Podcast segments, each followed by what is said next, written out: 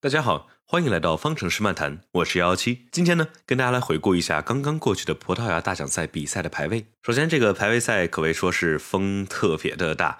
这个风呢，让本来应该令人激动的 Q 三最后一圈大家都没跑好，所以说也没啥看点，所有人都没能跑出来真正发挥自己车全部实力的圈速。博塔斯得益于汉密尔顿和维斯塔潘都没有能跑出很好的成绩，拿到了杆位，比排名第二的汉密尔顿快了仅七毫秒。维斯塔潘 P 三 Q 三的第一圈。圈出赛道边界，导致他的圈速被删。而第二圈因为风大，所以说大家都没跑好。佩雷兹紧跟其后，虽然说最后的成绩看起来他们两个差距不大，但是假如维斯塔潘发挥出了完全的实力的话，他们两个之间还是有非常大的差距。塞恩斯排名第五，非常好的成绩，比勒克莱尔都快了很多。奥康也是紧跟其后第六。整个周末，Alpine 的发挥都是非常的好。Alpine 这个周末并没有带来太多的升级，所以说可能是他们像去年一样找到了一个更好的调教，然后让赛车能够发出。更多的实力，诺里斯第七，然后身后是勒克莱尔、加斯利第九，维特尔第十，久违的再次进入 Q 三。拉塞尔很好的发挥，排名第十一，可以说再一次把威廉姆斯拽到了非常高的位置。其实他还有更快的潜力，但是吧，第十一的位置比第十反而更好，因为第十一可以自由的选择气泡轮胎。乔梅纳奇排名第十二，第十三是阿隆索，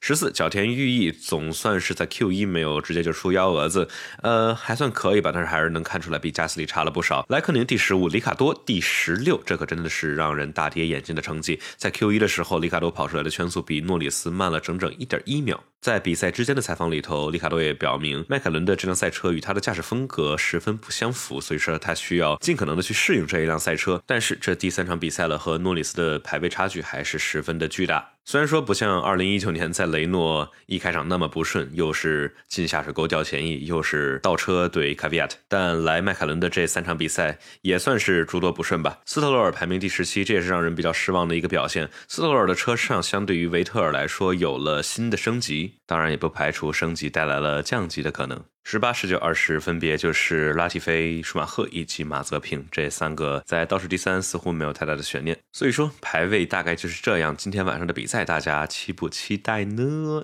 这里跟大家插播一个小新闻，由于这个时间的安排呢，这一期的聊比赛我们可能会往后推几天，应该是周四周五左右才能放出来，呃，但是肯定会有的，所以大家不要着急。然后呢，这个快速排位回顾的形式，大家喜不喜欢呢？或者有什么建议？可以在评论区下方留言。今天这个节目就是这样，我们下期再见。